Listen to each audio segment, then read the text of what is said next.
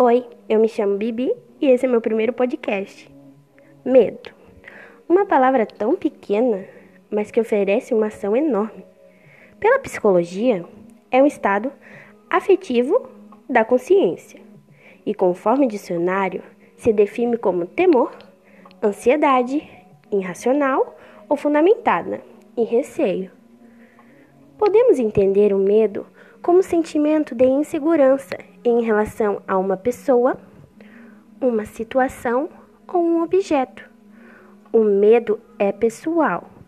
O que assusta um pode ser indiferente do outro. Por que é que temos medo? O medo é uma reação involuntária causada quando passamos por algum estímulo estressante. O cérebro libera substâncias químicas que causam o disparo do coração, a respiração rápida, a contração do músculo, entre outras coisas. Tudo isso também é conhecido como reação de luta ou fuga. Alguns exemplos de medo: ficar doente, morrer falar em público, altura, água, voar, sangue e escuro.